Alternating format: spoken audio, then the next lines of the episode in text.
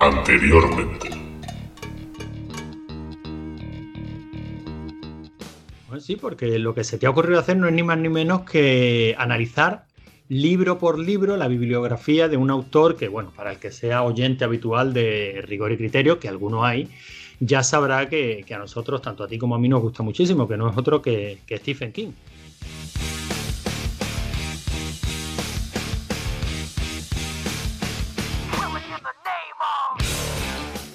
Bueno, eh, contar el argumento de Carrie, hay algunas novelas de Stephen King que sí, comentaremos un poquillo el argumento porque no son tan conocidas, pero Carrie todo el mundo la conoce, ¿no? Todo el mundo sabe la icónica escena de Carrie cubierta de sangre, si no por la película, incluso en el imaginario cultural, ¿no? Aunque no tenga imágenes de la película.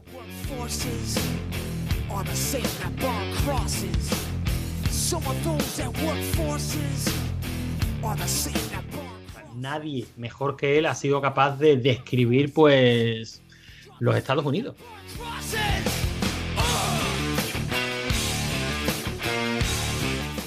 Que es, bueno, Salem's Law originalmente publicada en 1975. Un buen año, ¿eh? Un muy buen año. Excelente añada de Calvo. O sea, aquí tenemos a un personaje que realmente es un maltratador en rehabilitación, pero es un maltratador, o sea, un personaje que le había llegado a hacer daño real a su hijo. Por ahora mantengámonos en la producción de, de Stephen King y si te parece pasamos a la siguiente, ¿vale? Estupendo.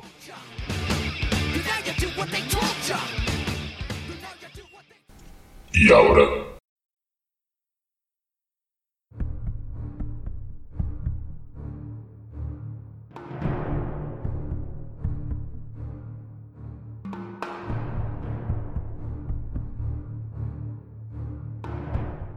Ay, amigos y vecinos, la magia de la, radio o del podcasting o de lo que sea que, es esto que estáis escuchando, si es que algún día lo escucháis, porque a pesar de que yo insisto en, decirle a Manu, nene, vamos a ir publicando según grabemos, y dice, no, no, no, no, aquí hasta que no tengamos toda la colección completa del rey, no se publica nada. Tú mandas, es tu proyecto, tú mandas. Así que la magia de la radio. Acabamos de escuchar una cancioncita, ha sido cosa de, unos minutos y, bueno, en esos minutos han pasado unos meses hasta que nos hemos decidido a grabar de nuevo y en esos meses, pues oye, una pandemia mundial que, todavía estamos padeciendo, ha ardido Australia, eh, Trump está más loco que nunca, disturbios raciales en Estados Unidos, disturbios raciales no de los de siempre, no de los de toda la vida, no, no.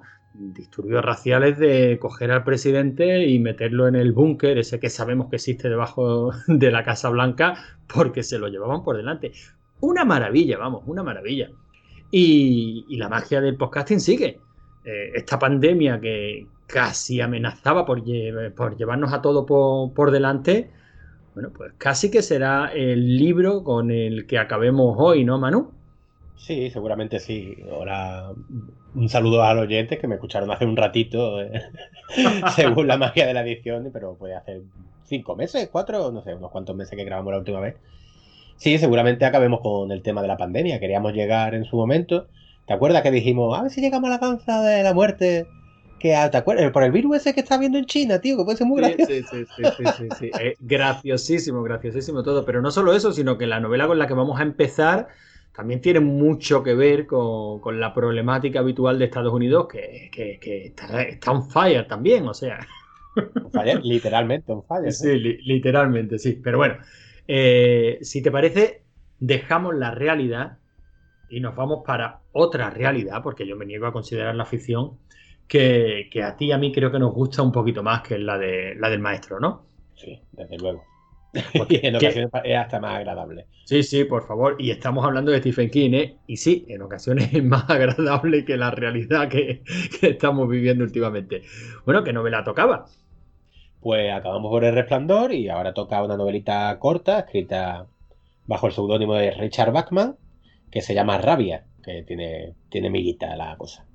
Tiene miguita la cosa, pero no tanto en sí la novelita, ¿no? Porque bueno, yo la, la acabo de leer, ¿eh? o sea, en, este, en, en, lo que ha durado la canción, yo me la, me la he releído porque hacía muchísimos años que no leía Rabia. Yo hace bastante también que me la leí en su día y a mí no me, no me pareció para tanto. O sea, me pareció para tanto, a ver si me explico. Lo que tiene rabia principalmente es que está censurada, que no se puede encontrar, pero no solo en Estados Unidos, creo que en ningún sitio, no se vende. Y Stephen King está muy contento de que no se venda. ¿Cuál es el problema? Que Rabia habla de un tiroteo en una escuela y como en Estados Unidos van a tiroteo en escuela por mes, tristemente, en varios de ellos han encontrado al autor, le encontraron una, una copia de Rabia. Y claro, pues él decía, mira, si esto puede influir en lo más mínimo a un chaval para cometer esa atrocidad, pues prefiero que no se publique. Pero como novelita en sí, mm, tú me dirás, a mí no me parece realmente, me parece de lo peorcito, de hecho, que ha escrito Stephen King. Mm, no sé decirte, o sea, no sé decirte si de lo peor, desde luego no es una, no es una de sus grandes obras, ni muchísimo menos. Incide mucho en lo que tanto tú como yo muchas veces hemos valorado más de Stephen King, que es la psicología de los personajes esto es una novela puramente psicológica, lo que pasa es nada. o sea, lo que pasa es nada. Es un chaval que llega una mañana al instituto con una pistola. ¿eh? El, triste, el triste caso de la facilidad del acceso a las armas que, hay en Estados Unidos. ¿no? Se planta allí con una pistola, se carga a su profesora y hiere, creo, a uno de los al director o así, y bueno, se monta pues todo el circo mediático, ¿no? Llega la policía, llegan los medios, y el chaval simplemente se encierra en clase con, sus compañeros, a los que en ningún momento amenaza, con los, los cuales en ningún momento tampoco se sienten amenazados, que, que es quizás de lo más curioso de la novela, y se establece una especie de extraño juego psicológico entre el secuestrador, los secuestrados y el antagonista del secuestrador, ¿no? Que no, que no deja de ser pues el, típico eh, chico perfecto, ¿no? del instituto norteamericano, ¿no? El capitán del equipo de rugby, el que se lleva todas las tías de calle, tal, que se enfrenta a nuestro, a nuestro secuestrador, ¿no? Y aquello se convierte casi en una especie de el experimento. ¿Te, suena, no? Esa, esa peli en la que. Y creo que Stephen King quiere jugar a eso quiere jugar al experimento. O sea, él. Eh, pero está muy mal, muy mal planteado. Es que... no resulta creíble. Ese es el problema principal que tiene. Eh, también es una novela corta, no sé si llegaba a 300 páginas. Y claro, pero es que tampoco puedes desarrollarlo más. Tú dices que le falta quizás desarrollo a los personajes para que te lo llegue a creer. Es que no te lo vas a creer en ningún momento. O sea, tiene un síndrome de Estocolmo los chavales a los 10 minutos de que el protagonista se meta dentro de, del aula con la pistola no te lo creas, hay un momento en el que tú dices el antagonista lo, se lo cargan sus propios compañeros. Sí, claro, bueno, no lo, no lo, llegan a matar, pero sí lo. Mm, sí, le, hacen. una paliza curiosa. Exacto, le pegan una. Sí le hacen algo, eh, casi diríamos en off, porque no se llega a ver, o sea, que, también es muy poco de Stephen King. porque Stephen King, si algo tiene que suele ser muy descriptivo. No gore, como puede querer mucha gente, no, no pornográfico, que también lo han acusado de eso, pero sí muy descriptivo. Y, en este caso no, en este caso hace una especie de, hablando en términos cinematográficos, de fundido a negro extraño, y luego sabemos que este chaval mm, es tanto por lo que ha pasado, o sea, tanto lo que le han hecho sus compañeros, que, se queda catatónico. Catatónico. Y, y, no te crees a los personajes. Hay algunos personajes que tienen destellos de, de buena construcción psicológica, sea, hay personajes que se nota que Stephen King pues ha sido profesor y... Pero es que lo que le pasa a esos personajes es que son arquetipos. Sí. Y eso no le ha pasado nunca a Stephen King. O sea, vamos a ver, que sus personajes son muy característicos, pero no son arquetipos, tienen su profundidad. Pero creo que están construidos a conciencia para que sean arquetipos, ¿no? Está la, la guapa, la animadora y el, eh, como el protagonista, no me acuerdo el nombre del protagonista, la verdad. No sé si será Mike o una cosa así que se pone a hablar con ellos en plan de tú porque eres tan perfecta, tú porque no sé cuánto, tú. Y el antagonista realmente es como el más perfecto de todos y es el que más podría estar por dentro. O sea, yo creo que lo hace a conciencia Stephen King, es como intentar, mm, no, iba a decir, eh, meterse la mente de los estudiantes y tal, sería como el reverso tenebroso de, ¿cómo era, hombre? De, de Hugh, coño, de la voz de su generación, tío, de, de 16 velas. Ah, de, John Hughes. De John Hughes, sería como sí, tenebroso, ¿no? Conozco tanto a los estudiantes que voy a, a coger los arquetipos y a darle una vuelta de tuerca. Pero mi problema con esta novela principalmente es que me resulta aburridita, eh, sinceramente. Y luego que no me lo creo, ¿sabes lo que tú has dicho antes? Que no me creo en ningún momento que los chavales actuaran así. No sé si pretende ser una especie de ensayo extraño por parte de Stephen King, si lo escribió hasta el culo un día de clase, no lo sé, pero no me la creo. Sí, pues eso, es que me parece algo muy poco, muy poco trabajado, unos personajes que sí, que quieren, hombre, desde luego se ven ahí los trazos de Stephen King, ¿no? De sus maneras ya se ven, y eso que está de las primeras novelas. Pero has mencionado a John Hughes, y es verdad que en cierto modo se puede establecer una analogía rara con el Club de los Cinco, pero el planteamiento es muy similar. Lo que pasa es que el detonante no es un castigo en un instituto, sino que en este caso es un chaval que llega allí con una pistola, pero, pero es que es lo que tú dices. Es que ha entrado pegándole un tiro a su profesora. Y los compañeros parece que lo han asumido con toda la naturalidad del mundo, que igual es intencional, pero si es intencional, le ha salido muy mal. Sí. pero, pero lo asumen con demasiada naturalidad. Dicen, qué bien, le ha pegado un tiro a la profesora. El cadáver está allí en todo momento y los chavales no el antagonista es el único que parece que en algún momento dice, vamos a ver, este tío es un psicópata que ha entrado aquí con una pistola y se ha cargado a una profesora. Pero ni siquiera ese enfrentamiento es creíble, porque no sé, eh, no, no, la verdad es que no. Decimos que rabia... No, no. Tenía, o sea, Stephen King ha hecho bien en, en quitársela de en medio, pero me parece a mí, y fíjate que esto ya es aventurar demasiado, que a pesar de que me parece un tío fantástico, Stephen King, creo que es buena persona, sinceramente lo creo, pero creo que aquí no le ha podido el buen corazón sino su autocrítica literaria. Ha dicho, este mojón, si me puedo agarrar al hecho de, de mi bondad y de mi ética y de mi moral para quitarlo de circulación, casi mejor. yo no sé, yo, creo que él sí está muy concienciado en el tema, es muy anti-Trump, el tío muy, muy demócrata y tal y está muy concienciado de esos temas y no sé.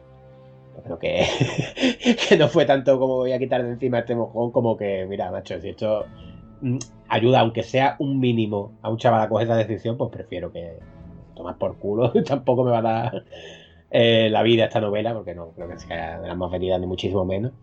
No, no, el tema se quitó pronto de circulación, evidentemente, y dadas las circunstancias, no ha tenido nunca ningún tipo de adaptación ni cinematográfica ni nada, aunque sí hemos visto películas con planteamientos muy similares, tristemente, porque este es un caso bastante común en los Estados Unidos, pero poco más, la verdad es que creo que se puede decir poco de ella, porque es que es que fallan demasiados aspectos. no te crees la sucesión de, de acontecimientos, no te crees en la psicología de los personajes, no, no empatizas con el personaje tampoco en ningún momento, ni con el personaje ni con ninguno de sus antagonistas. O sea, no solo este chaval que le planta cara dentro del aula, pero es que tampoco te crees al, director, ni, te, ni al jefe de policía, que, ni al negociador, ni al psicólogo, nada, ¿no? O sea, es que es todo demasiado artificioso. Sí, y lo principal que me ocurre a mi estudiante con las películas, con las series de televisión, con las novelas, es que me aburre. O sea, si a, mí me aburre, yo ya estoy en un punto de mi vida que prácticamente la descarto de, primera, vamos, no.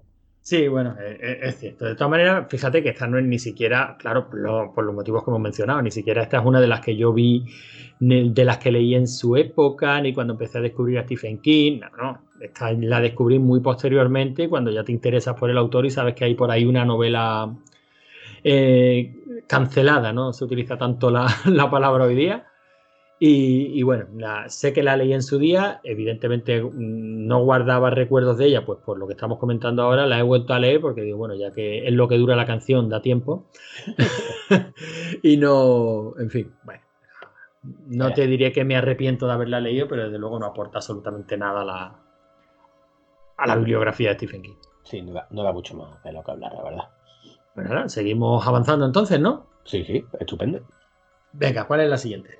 Siguiente es la primera colección de, relatos, al menos la primera colección de relatos acreditada de Stephen King en formato libro, porque ya habría escrito para revistas y tal, era como se ganaba la vida al principio, que es El umbral de la noche, que es uno de los más conocidos que tiene él.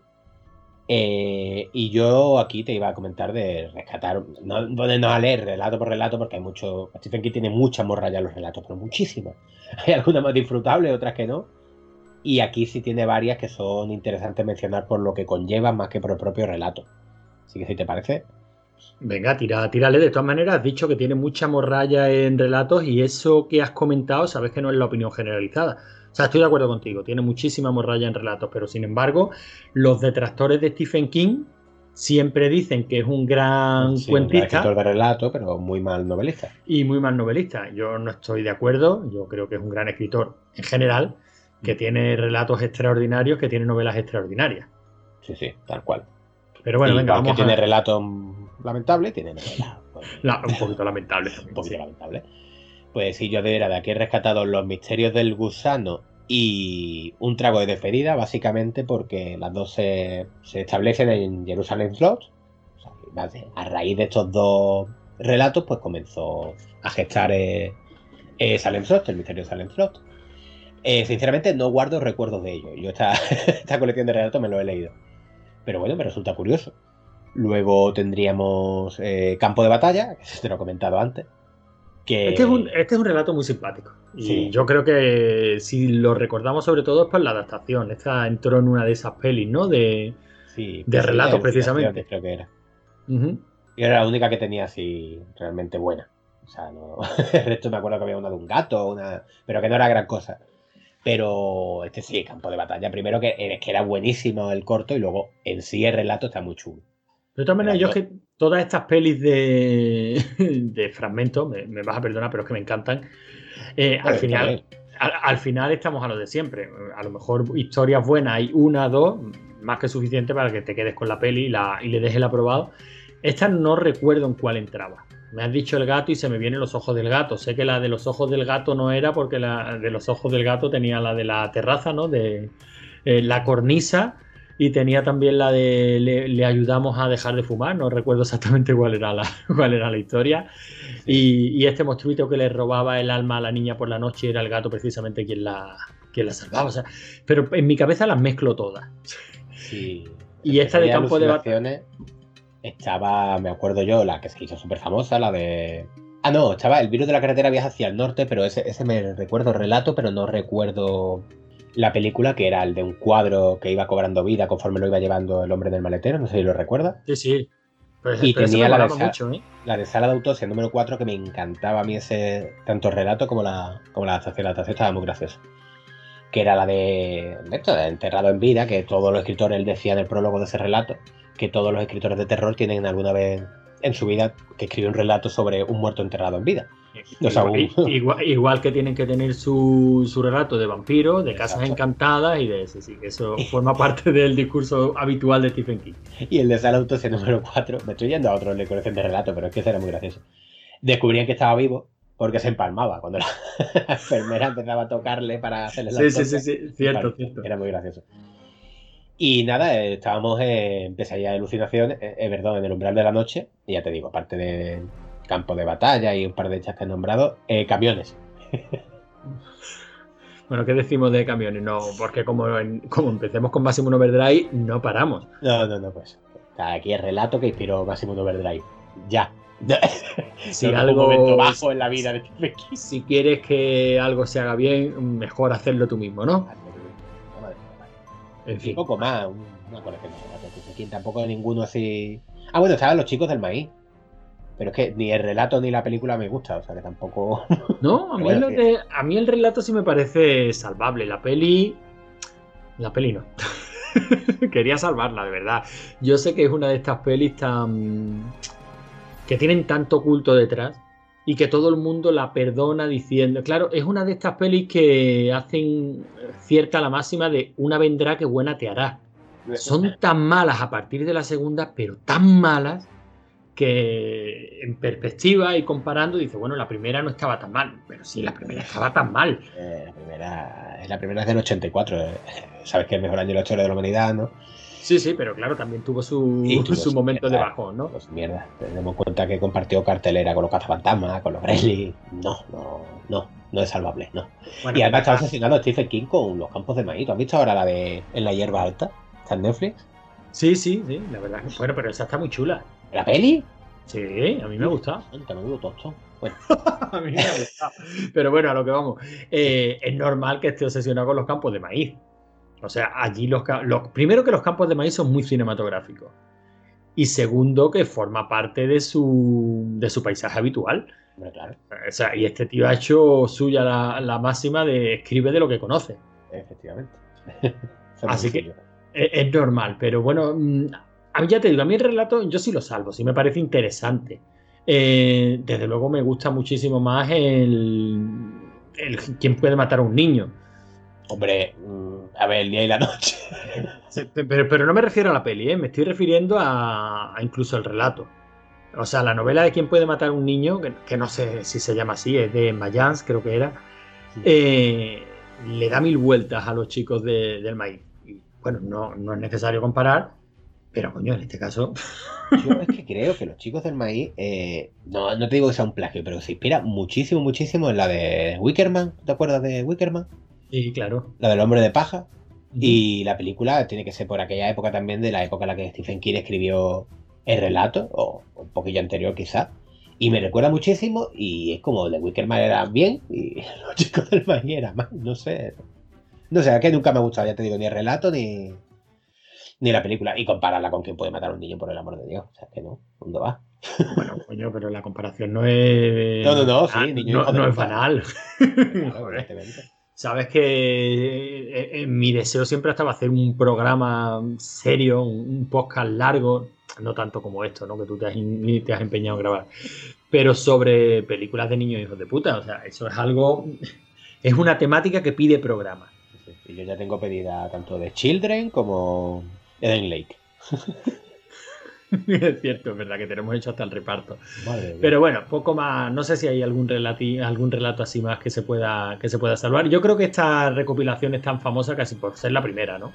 Sí, bueno, y por, por los chicos del maíz. Los chicos del maíz es que tuvo muchísimo, muchísimo, muchísimo eh, éxito y muchísima fama en su día. Pues la primera, la gente quería leer el relato, ¿dónde acudía? Pues donde estaba publicado. ¿Dónde Pero vamos, que, que, a mí ya te digo, no, no es ni mi colección de relatos favorita, ni, ni tampoco veo nada así especial.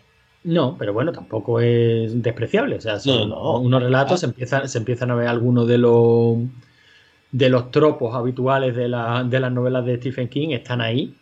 Creo que lo empieza a construir algún tipo, algunos personajes, por lo menos ya carismáticos, que ya empiezan a ser algo más que, que arquetipos, ¿no?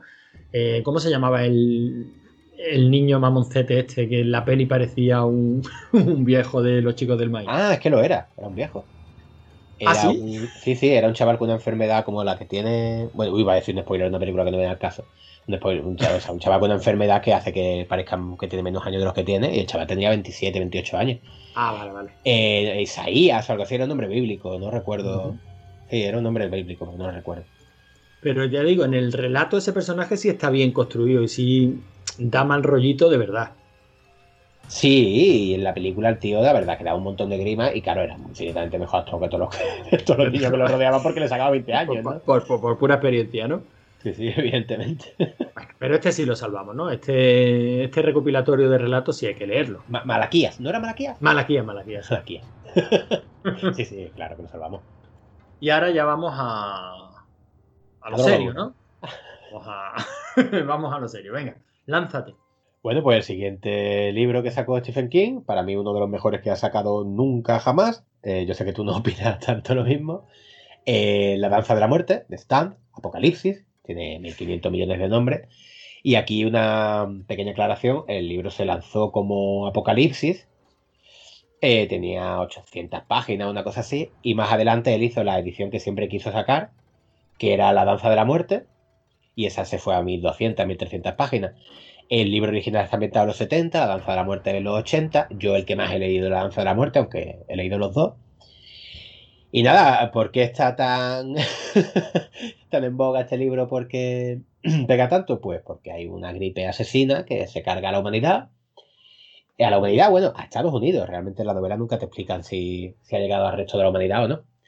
Y quedan solamente dos bandos, el bando de los buenos, o sea, el bando del bien, donde se encuentran los protagonistas, que no, no tengo que leerlo, esto lo recuerdo de memoria. Estaba Nick, que era el sordomudo, Glenn Bateman, eh, Ralph, eh, eh, Nadine, que luego esa era buena y luego se vuelve mala, Tom Cullen, que era el mejor personaje de todo, y luego estaban los malos, donde estaba, era Trashman, no, no Trashcan, eh, Randall Flagg, que es la personificación del mal según las novelas de Stephen King, tanto la torre, la torre oscura, aquí, los ojos del dragón, salen muchísimas, ¿no? Y los malos estaban dirigidos, como digo, por Randall Flagg y los buenos por la madre Abigail, un personaje mmm, maravilloso, uno de los mejores personajes que ha escrito nunca Stephen King, y mira que es una fanática religiosa. Y nada, ambos se establecen en, una, en unas comunidades, los malos en, en Las Vegas, los buenos Por supuesto. en idílico. Por supuesto, la personificación, ¿no? O sea, la, La personificación del vicio y el mal. el vicio y la corrupción. Y ambos tienen que, digamos que saben que se van a acabar enfrentando. Típicos personajes de Stephen King, pues, personajes con poderes mentales, con visiones, con no sé qué. Y el libro es durante 1200, 1300 páginas, desarrollando las dos, las dos asentamientos hasta que se sucede el enfrentamiento final, que como siempre en el caso de Stephen King, el 90% de las veces es ligeramente anticlimático, pero no anula todo lo bueno que tiene la novela. Joder, qué memoria. O sea, me, me me has dejado alucinado con la numeración de personajes. Eso que tú has hecho con, con The Stand, yo lo puedo hacer perfectamente con It, ya lo sabes. Eh, para mí esta es una de las mejores novelas de Stephen King. ¿eh? Ah, sí, yo siempre Sí, he sí. escuchado que... No, no, no, no. Para nada, para nada. Yo, a, mí esta, a mí esta novela me, me gusta muchísimo. Está en mi top 5, seguramente, con, con- bueno, no, no sé si estamos todavía en disposición de hacer tops, pero esta está, It está, eh, Cementerio de Animales está, Los Ojos del Dragón está, sí. y bueno, si es que un top 5 se me queda muy corto, ¿no? Pero a mí esta novela me gusta. me gusta. directamente te digo que está en mi top 2, o sea, está ahí y después esta, así que yo adoro esta me- novela. Me encanta, la he leído cuatro o cinco veces. me parece espectacular. Y es una novela larguísima, es una de estas eh, historias más, más grandes que la vida, porque tú no quieres que termine.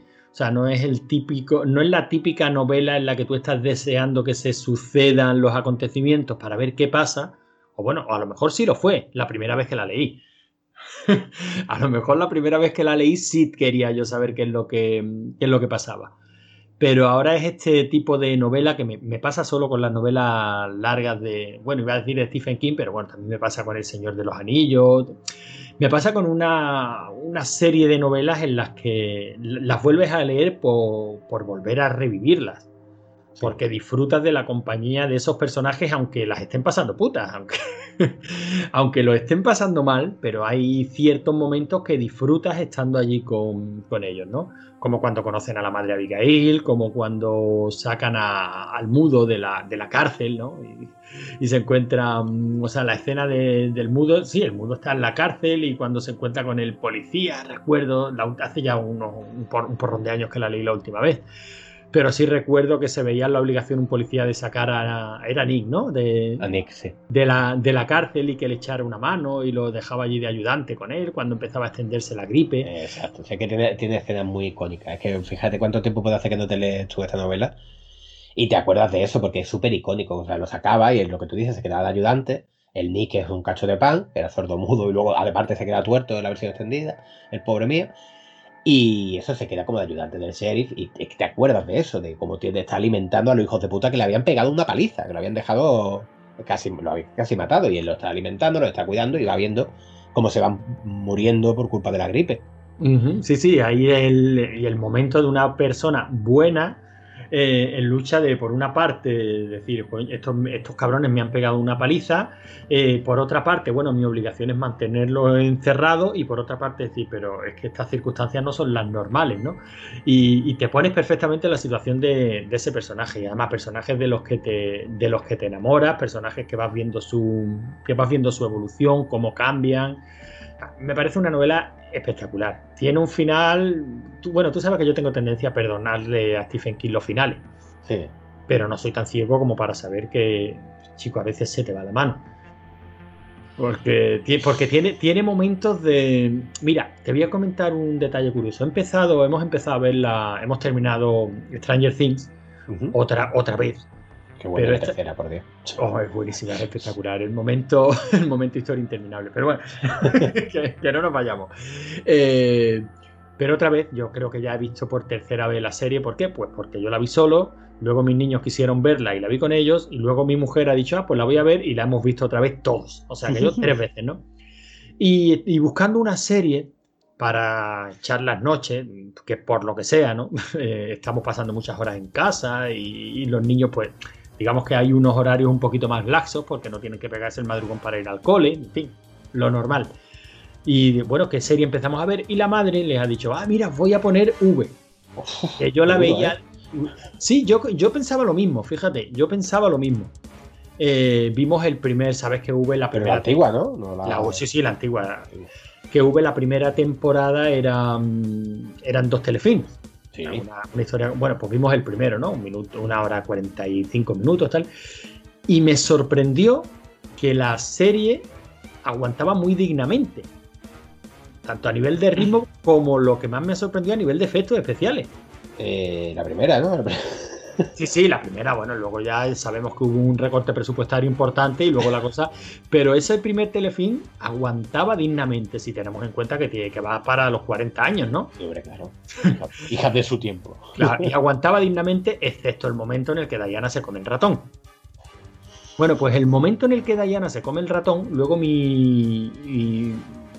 luego terminamos de ver la serie y tenemos la costumbre de comentarla en familia, ¿no? Porque eh, me apetece que los niños empiecen a plantearse lo que ven.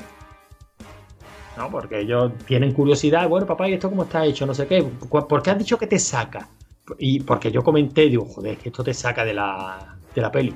Y yo les explicaba el, el momento, decía, bueno, se dice que algo te saca de la historia cuando realmente tú, que estás disfrutando una historia, sea una novela, un videojuego, un cómic, un libro, o lo que sea, eh, cuando tú estás inmerso en eso, estás metido ahí, estás viviéndolo con los personajes y tal. Pero hay algunos momentos que te hacen darte cuenta de que lo que estás viendo es ficción, que no te lo crees, que te. que digamos que te ponen en tu sitio, te dicen, no, tú eres un espectador que estás sentado delante de la tele. O, que, o eres un lector que estás leyendo una novela. Stephen King le suele pasar eso en los finales. Y el dedo de Dios eh, no sé si vamos a hacer un spoiler brutal, pero bueno, se, entiende que vamos a comentar las novelas hasta el final. hay un paretory advisor al principio de. eh, no leáis esto con vuestros hijos que tienen que leer las novelas y esto es full spoiler. Pero el dedo de Dios que pulsa el botón de, de, la, bomba nuclear, vamos a ver. Que entiendo que puedas llegar ahí, al fin y al cabo han hecho un planteamiento muy sólido durante toda la novela de, un enfrentamiento cuasi religioso, o sea, divino, sí. Tenemos la figura beatífica de la Madre Abigail, eh, que está directamente guiada por Dios, que incluso le llega a exigir el sacrificio como a un Jesucristo cualquiera de la vida. Vete al desierto y clama 40 días, aunque te cueste la vida. Eh, o sea, eso lo tenemos ahí y lo aceptamos y tenemos a Randall Flagg exigiéndole a sus seguidores pues sacrificio no menos importante. Y sin embargo, el dedo de Dios, a lo mejor es la forma, ¿eh? a lo mejor es la explicitud. No sé, pero. No lo sé, yo ya te digo, yo a Stephen lo adoro con locura, pero al contrario que tú, a mí me cuesta trabajo muchas veces perdonarle algunos finales. Los finales Pero me da igual, porque es una novela de 1800 páginas, no sé cuántas páginas son, adoro a los personajes, lo que te he dicho antes, me encanta leerla por, volver a reencontrarme con esos personajes. Y no quiero que llegue el final, me gustan sus relaciones entre ellos, me gusta cómo hablan, que cada uno tiene una personalidad súper bien definida. No es lo mismo Larry, que era el rockero malote que quiere ser bueno, como Glenn, que era el tejano capullo, o sea, ¿sabes? En plan buenazo, típico sureño. Y los conoces, tío, es que te dice una frase, no tienes que nombrarte, y Glenn dijo tal, porque ya sabes quiénes son. Sí, sí, efectivamente. Y me gusta volver a los personajes. Entonces al final pues se lo perdono completamente, es que me da igual. Mm. Sí, no, no, no, se está claro. Y bueno, de la novela, la novela eh, también mencionar la miniserie, ¿no? Que es de la mejorcita, entre comillas, que se ha hecho nunca de, de Stephen King. Brenda, o sea, la piña que tenía metida dentro de la, miniserie, ¿se te acuerdas? Sí, sí, bueno, yo, bueno, recuerda Low porque me, me sorprendió. Tú sabes lo. Bueno, la época.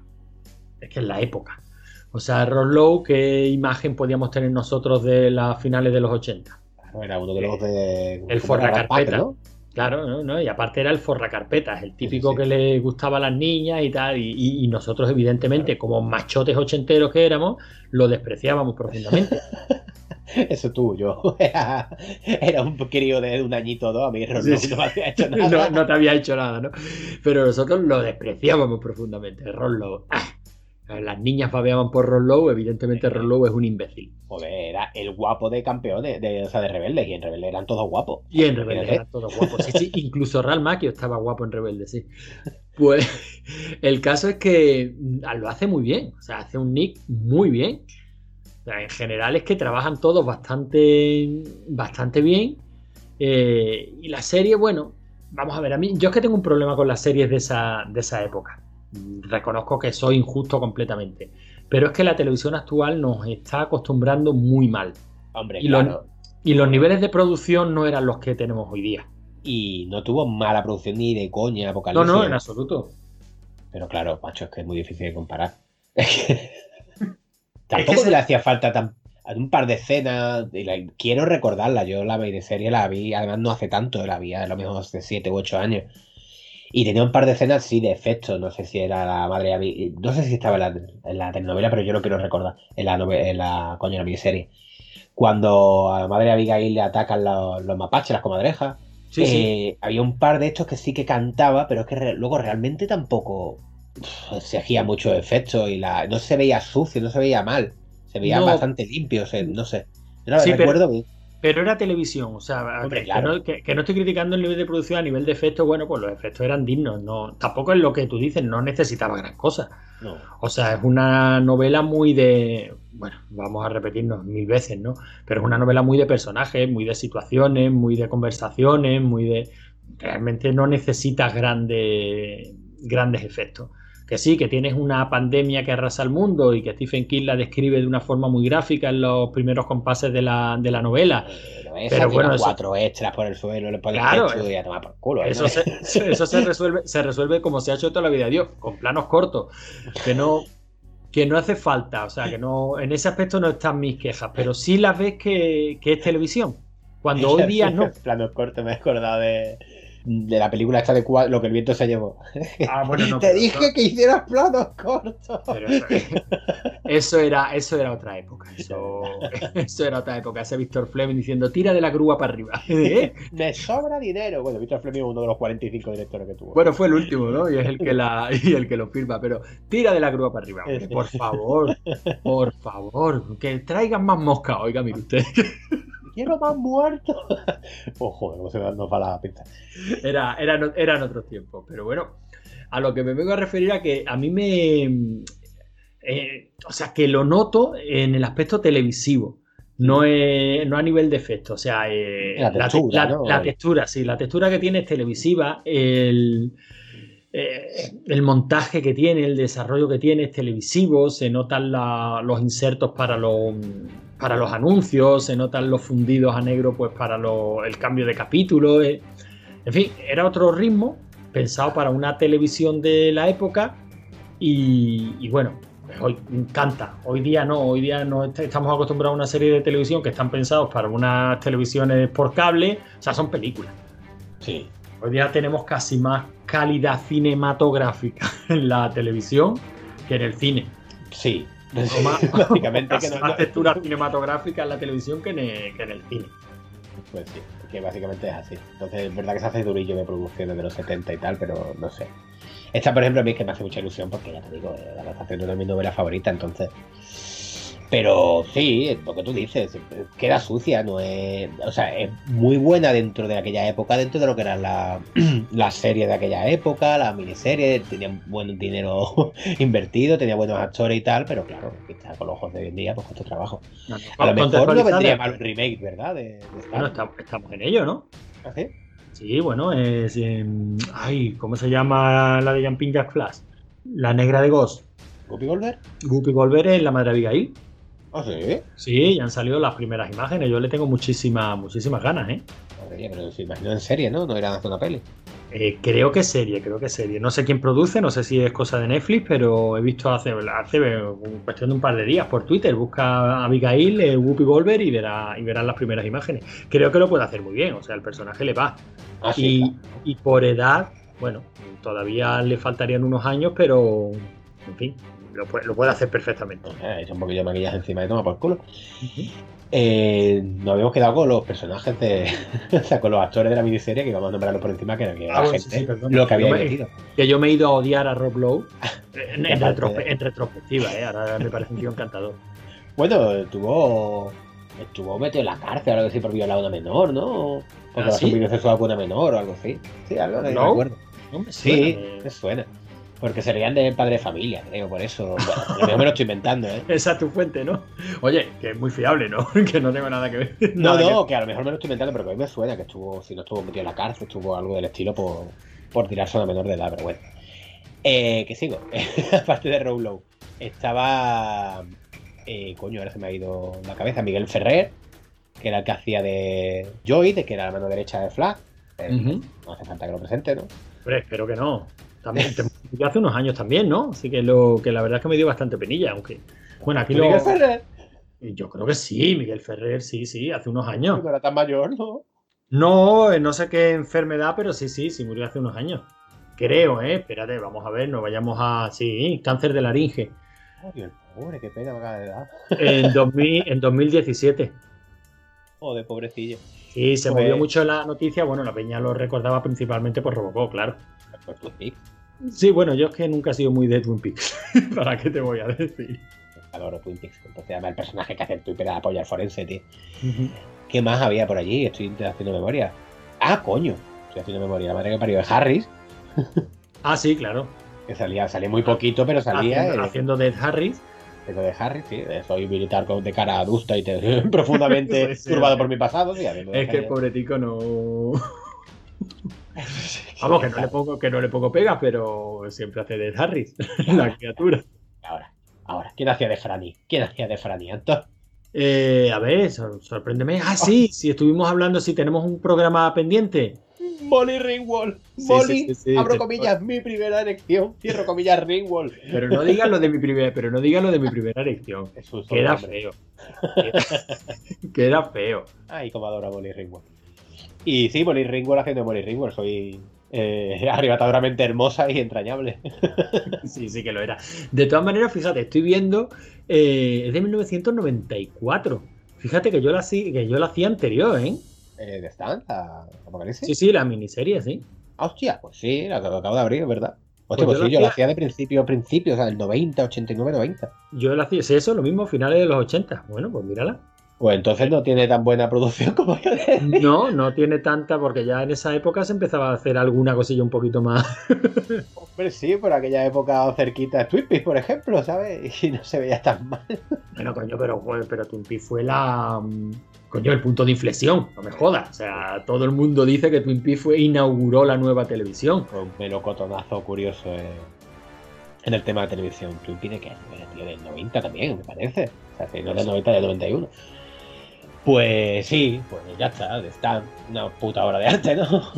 Sí, hombre, podemos, eh, estamos a lo mismo, lo que hablábamos al principio de- del programa.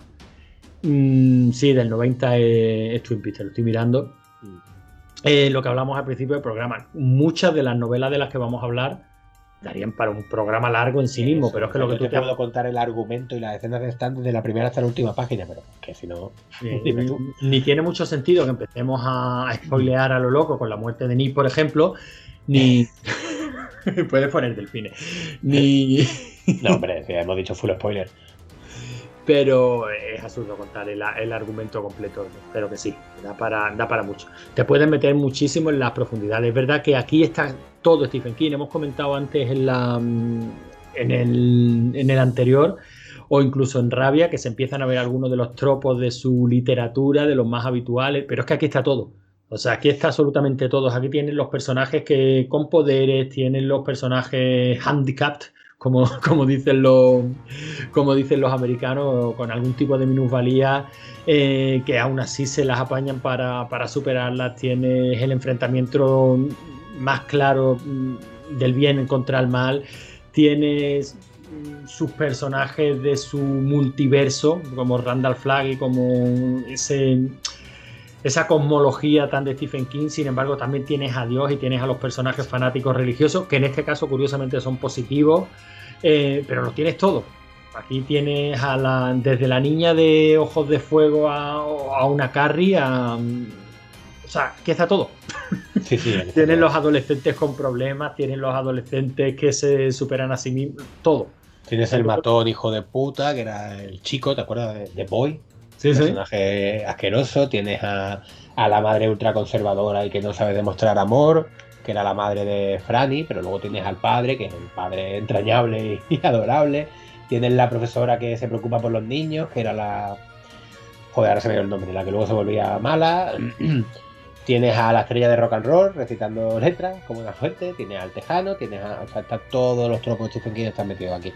Si te gusta Stephen yo no una novela con la que recomendaría empezar a leer a Stephen King. no, no, para nada, más que nada porque son en versión corta 800 y la que merece la pena 1200, creo que iban. una cosa así. Pero si te gusta lo que lees de Stephen King y quieres, no, tienes que leerla sí o sí. Sí, pues eso, es que yo creo que como novela resumen, o sea, si, si habría que poner un exponente y decir, bueno, vamos a ver, ¿qué es un autor? ¿Dónde están sus características principales? ¿Cuáles son sus rasgos literarios? Mira, aquí está todo. Mm.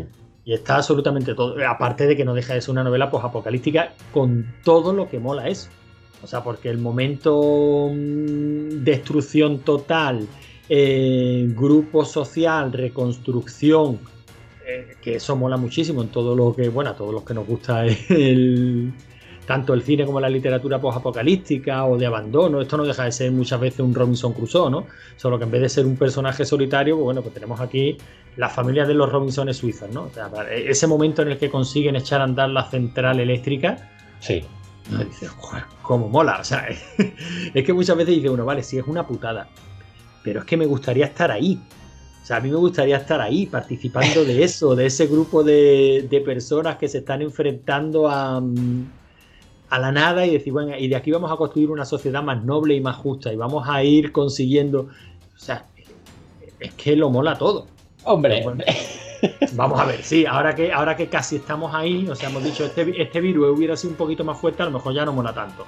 Pero en un, en un terreno hipotético. Sí, sí, es lo de siempre, es como las pelis de Apocalipsis Zombie. A todo el mundo le ha gustado alguna vez encontrarse una tabula rasa, ¿no? En plan de, venga, vamos claro, supervivencia extrema mola, fantasía con eso, pero claro. Que yo, por ejemplo, me acuerdo de una escena de, La Danza de la Muerte que tenía apendicitis, un chaval que se encontraba en la carretera.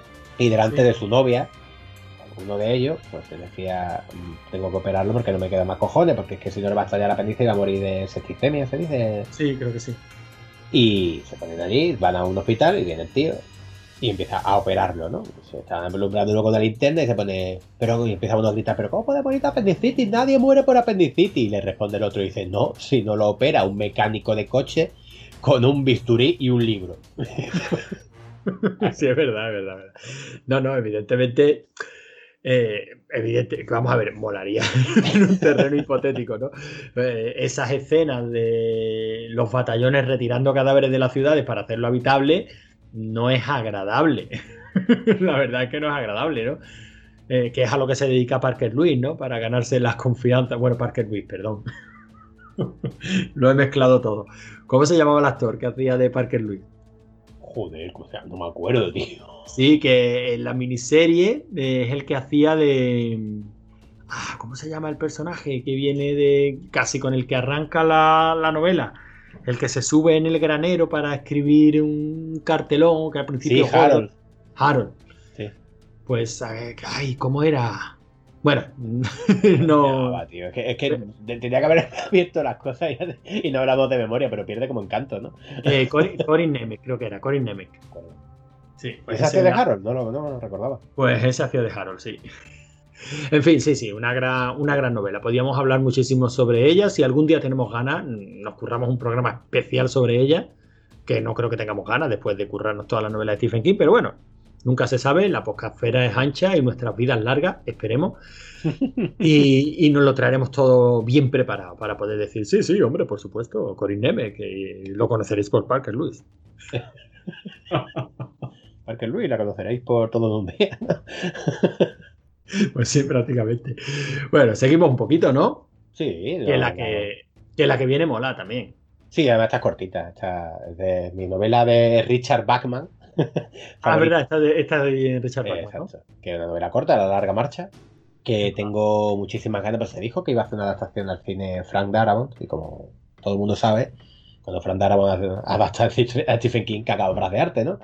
Y tengo muchísima ganas de que salga, pero la verdad es que no, no sé qué fue de ella y no sé haberlo escuchado en su día.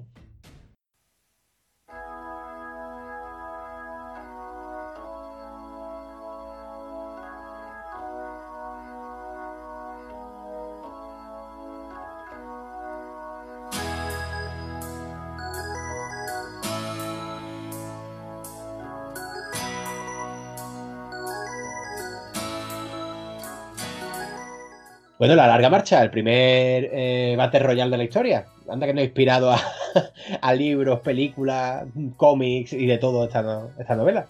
Eh, sí, pero no.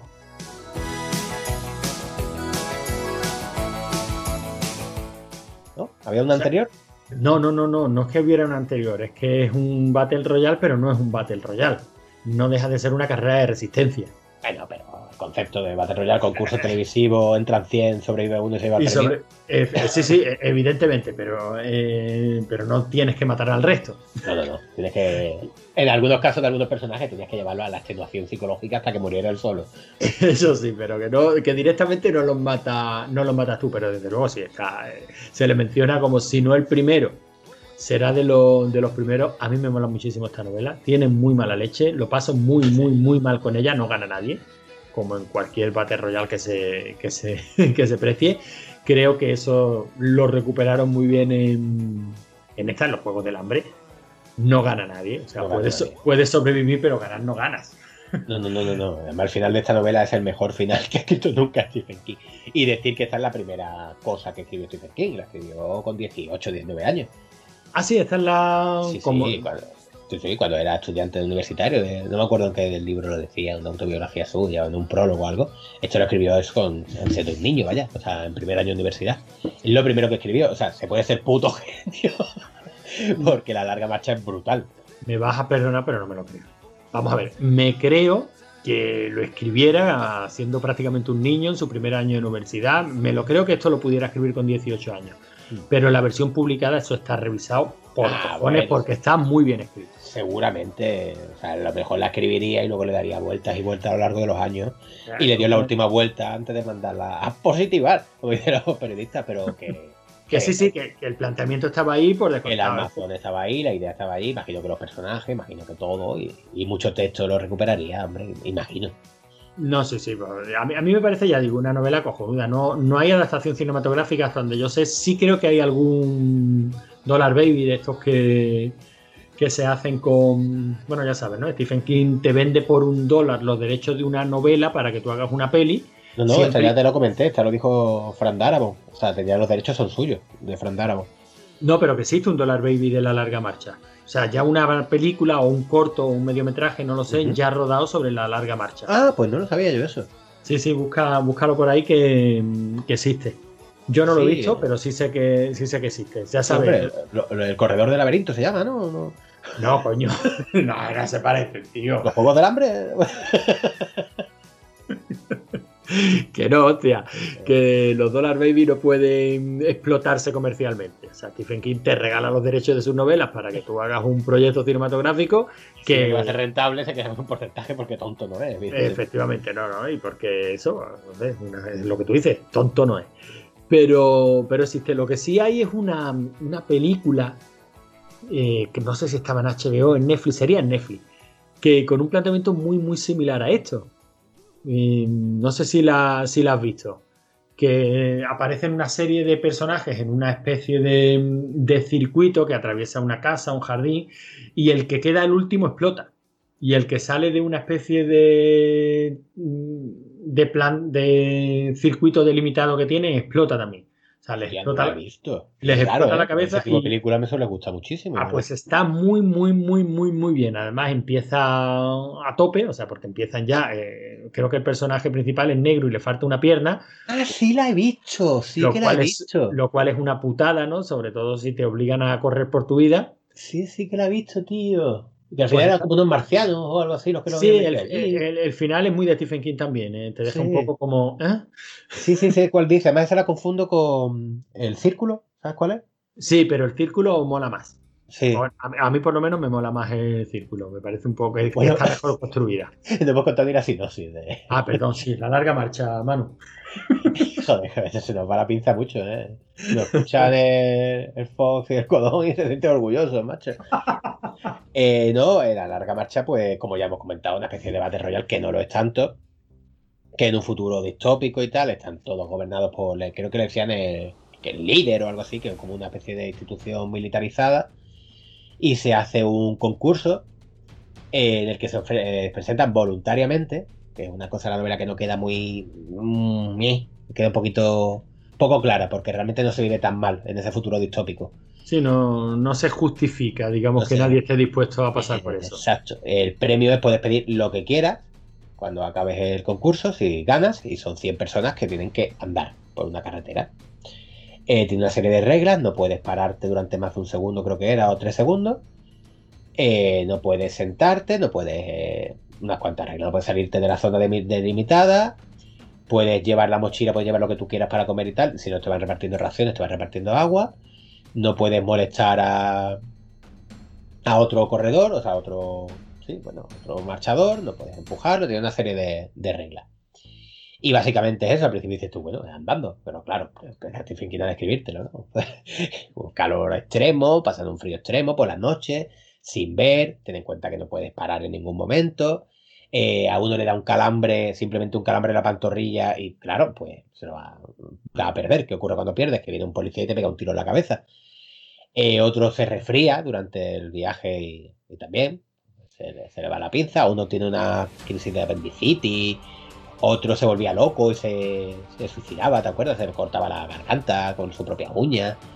A uno le daba una neumonía, a uno le dio un ataque de pánico. Claro, empiezan a morir y te empieza a contar los motivos por los que van cayendo y todos te los vas creyendo realmente. Eh, ¿Cómo desarrollar la novela? Porque realmente no hay tanto que contar, pues como se pone Stephen King a desarrollar tu personaje. El protagonista se crea un grupete de colegas te van contando los motivos por los que participan. El protagonista realmente es porque es un niñato. De hecho, está muy chulo eso. Eh, básicamente para hacerse el chulo con la novia y con la madre. Que brutal. Sí, sí, sí. Pero creíble. Sí, sí, sí, creíble. Sí es que te lo crees, porque son chavales de 17, 16, que años, no llegan a más. Y otro es porque quiere su, dejó embarazada a la novia, quiere dar una buena vida. El otro era para.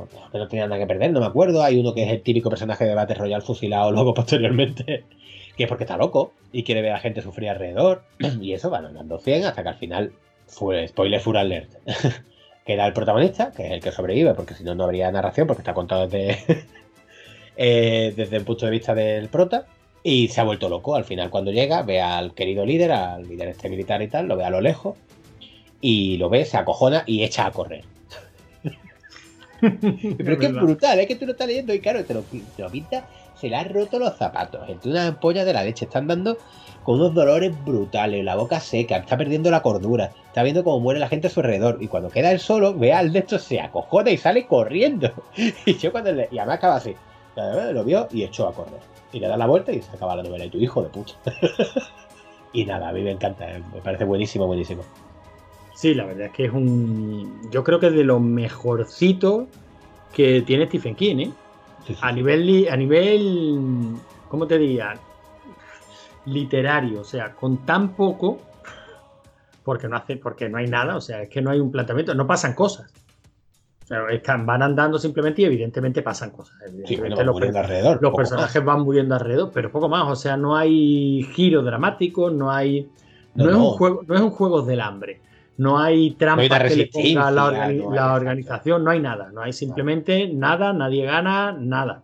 Y no sé, me parece alucinante, o sea, me parece alucinante como con tan poco es capaz de construir una novela que no es tampoco de las más cortas, o sea, no es una novela larga ni muchísimo menos, pero no sé si eran cerca de 400 páginas, o sea, que, que ya es una novela, no es un cuento corto, no es evidentemente no es la monstruosidad a la que nos tiene acostumbrado Stephen King, estas novelas de 800, 900 mil páginas, pero ya es una novela, o sea, plantearte leer una novelita de 400 páginas, dice, oye, aquí tengo un rato.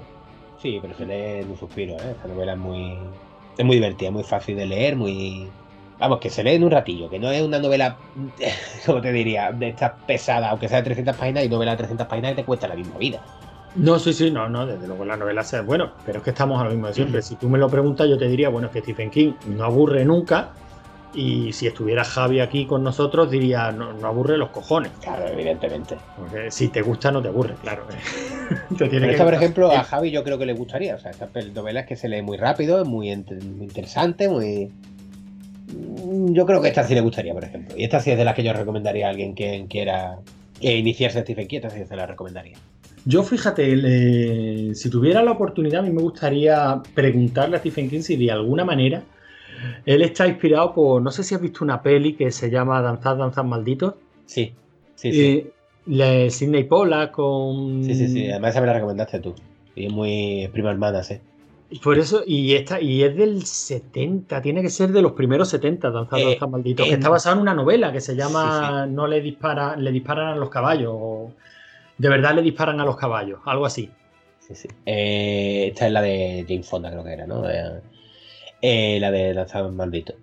Eh, sí, esta, aparte esta me la recomendaste tú y aparte es un peliculón como la copa de un pino, ¿eh? Es alucinante. Y te pone en unas situaciones, hombre, evidentemente el planteamiento de Danza, Danza Maldito es mucho más realista, ¿no? Por eso también a lo mejor quizás jode más. Claro. porque, porque te lo crees más. Y, te, y lo pasas muy mal. O sea, Sí, yo por lo menos lo paso muy mal.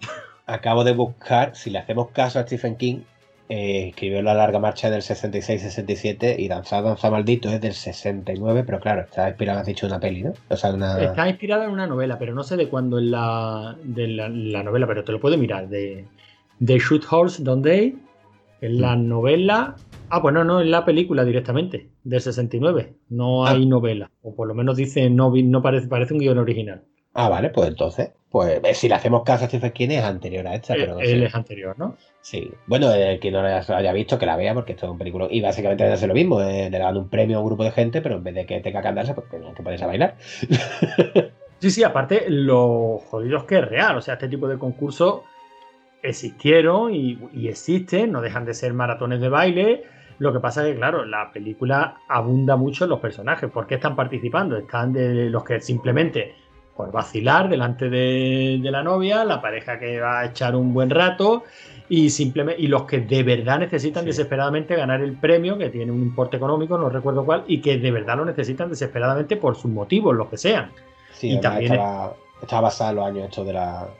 De la Gran Depresión de la, y- exacto, la crisis esta que hubo en Estados Unidos y tal, y la gente que se moría literalmente de hambre por las calles. Y, Y los Y sí, ricachones sentados sí. alrededor viéndolos de bailar, viendo de cómo se agotan, viendo cómo a alguno le da un infarto y se muere y, y simplemente comentando la jugada, ¿no?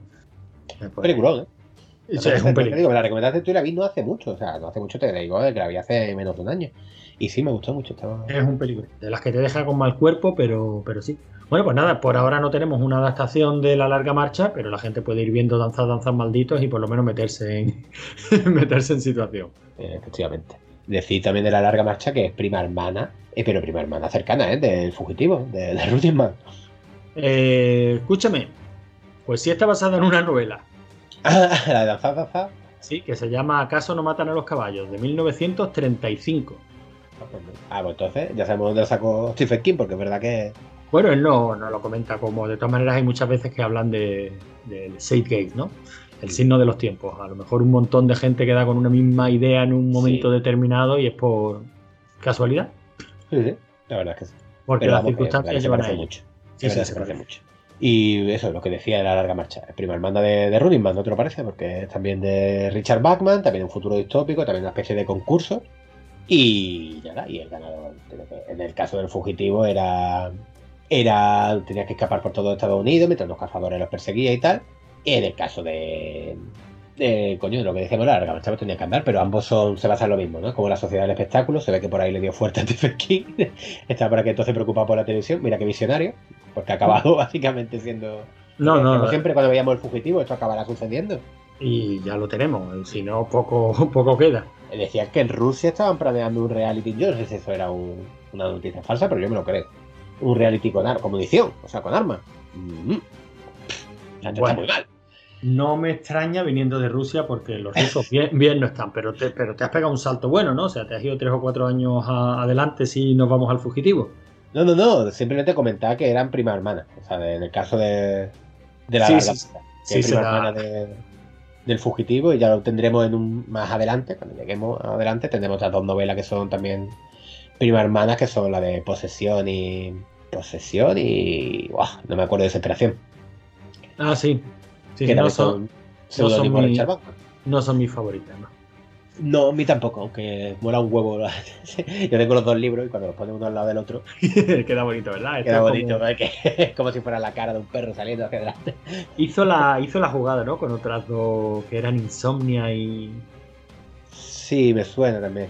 Y nocturna, nocturna. Bueno, me, suena, ya, ya llegaremos a ella. Ya, ya Revisaré la. Lo único que quería era comentar eso, de que se ve que le dio fuerte por los, los más media y, y tal, y las dos novelas son muy parecidas. Venga. Pues tío, llevamos una, una horita aquí dando la chapa con Stephen King, un poquito de música engrasante. Como hemos aprendido. Gracias, Javi. Y luego, y luego seguimos, unos minutitos después, que a lo mejor son dos meses. Y es posible que a 2027. pues venga, que suene, que suene algo de música. Me parece correcto.